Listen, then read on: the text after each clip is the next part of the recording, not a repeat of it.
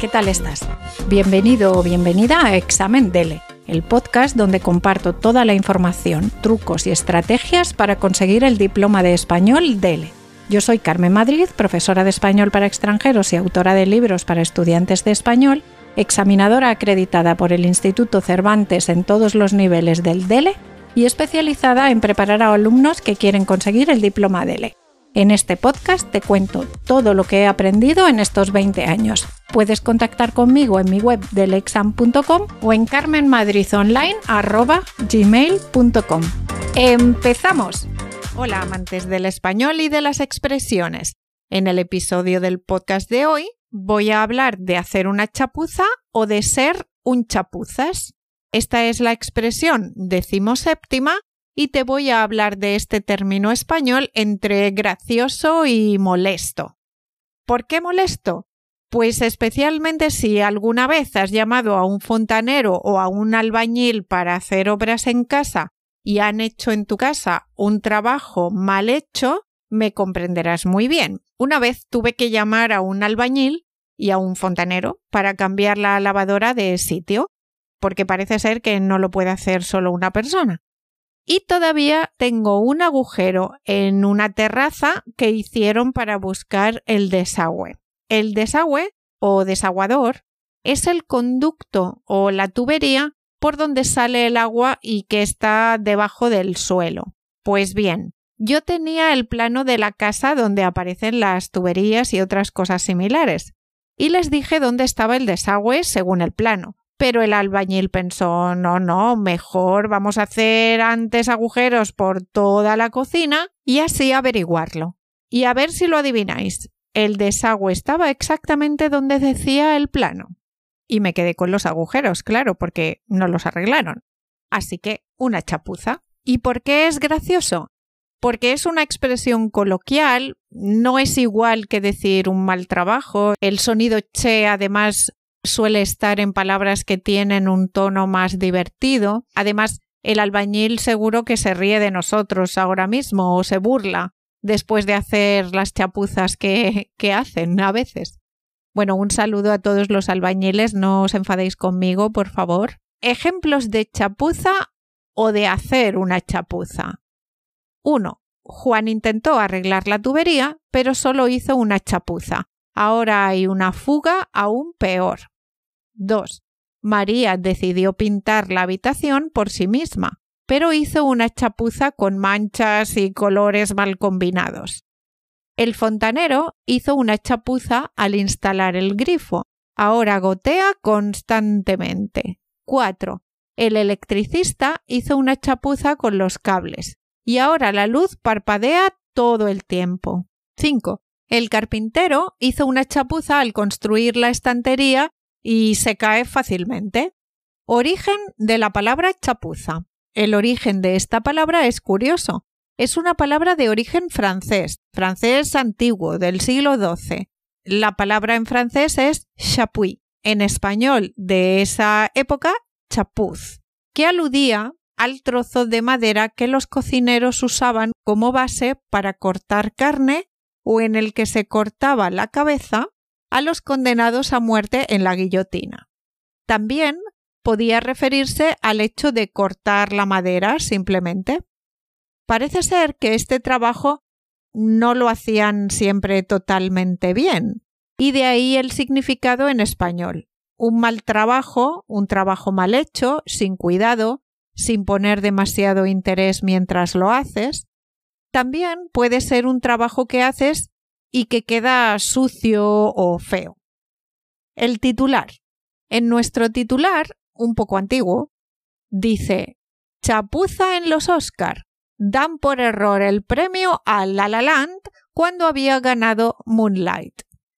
¿Recordáis este error que ocurrió en la gala de los premios Oscar de cine? Los presentadores dijeron que la película ganadora era La La Land, pero realmente la película que había ganado era Moonlight. Subieron al escenario el director y los actores de La La Land y en ese momento alguien se dio cuenta y leyó lo que decía el sobre. Y entonces subieron el director y los actores de Moonlight. Nadie sabía qué pasaba. Así que fue una chapuza, un trabajo mal hecho, sin prestar atención a lo que ponía la tarjeta y tampoco supieron solucionarlo bien. Otro ejemplo de chapuza. En España, en un juicio, el fiscal quería presentar como prueba una serie de vídeos que no tenían nombre ni otra identificación. Parece que él intentaba poner varios vídeos diferentes, pero ponía el mismo una y otra vez. El juez al final se enfadó un poco y no le permitió seguir con los vídeos.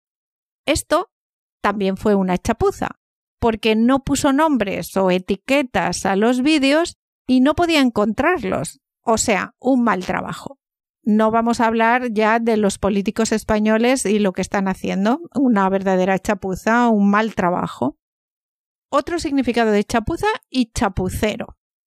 También podemos denominar una chapuza a un trabajo pequeño en casa de mantenimiento, como por ejemplo cambiar un grifo o cambiar un interruptor de la luz, por ejemplo. Entonces puedo decir que no voy a salir este fin de semana porque tengo que hacer algunas chapuzas en casa. Y no significa que lo quiera hacer mal, solo significa que es un trabajo pequeño. Chapucero. Si no te gusta el resultado, puedes decir que esta persona ha hecho un trabajo chapucero. Chapucero o chapucera es el adjetivo. Ejemplos de chapucero. 1. El pintor resultó ser un chapucero. Las paredes quedaron llenas de manchas y gotas de pintura. 2. La costurera fue muy chapucera al confeccionar el vestido. Las costuras se deshicieron rápidamente. Este trabajo no me gusta nada. Es un trabajo chapucero. En Lingüe podemos encontrar estas traducciones.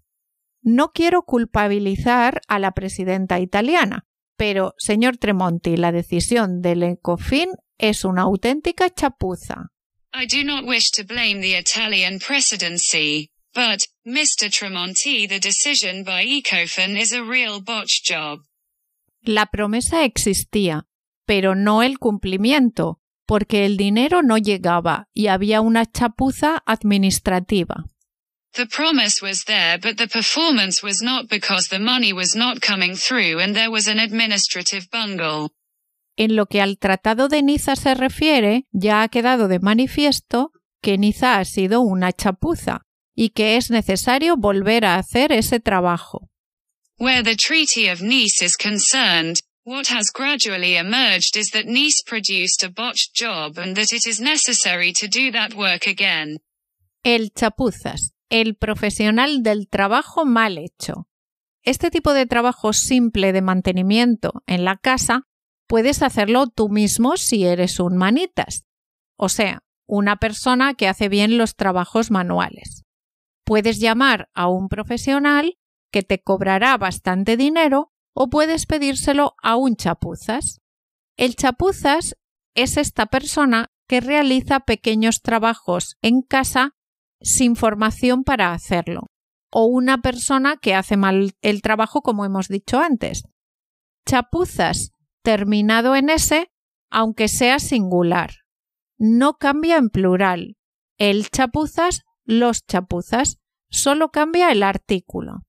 Ejemplos de ser un chapuzas o una chapuzas. 1. Pedro se autodenomina manitas, pero en realidad es un chapuzas siempre deja más problemas de los que resuelve. La empresa contrató a un chapuzas para reparar las computadoras y ahora ninguna funciona correctamente. 3. Marta confió en un chapuzas para reformar su cocina y el resultado fue un desastre. 4. El vecino es un auténtico chapuzas. Cada vez que intenta arreglar algo termina empeorándolo. 5. No contrates a ese hombre para reparar tu techo. Es un chapuzas conocido en el vecindario. En el segundo titular, el sencillo truco para que los chapuzas no te engañen con las obras. Se refiere a los chapuzas, en general. Por eso el artículo está en plural. El titular sugiere que suelen engañar a los clientes y te da consejos para evitar que estos profesionales o no tan profesionales te estafen. Quizá por eso en México una chapuza es una estafa. Y esto es todo. Hasta la próxima. Ten cuidado con las obras en casa que no te hagan ninguna chapuza. Y gracias por compartir en tus redes sociales porque me ayudarás a que este podcast continúe. Hasta el próximo viernes con otra expresión. Y ya sabes que los martes tienes información del examen DELE y vocabulario de los temas que suelen aparecer en el examen DLB2 y C1. Y por supuesto, si tienes alguna pregunta sobre el examen DELE, sobre gramática o vocabulario o cualquier tema relacionado con la enseñanza o aprendizaje del español como segunda lengua, no dudes en contactar conmigo en mi correo carmenmadridonline.gmail.com o en mi página web deleexam.com donde además de estos podcasts encontrarás cursos para preparar el examen DELE individualmente o en grupo, libros y muchas cosas más.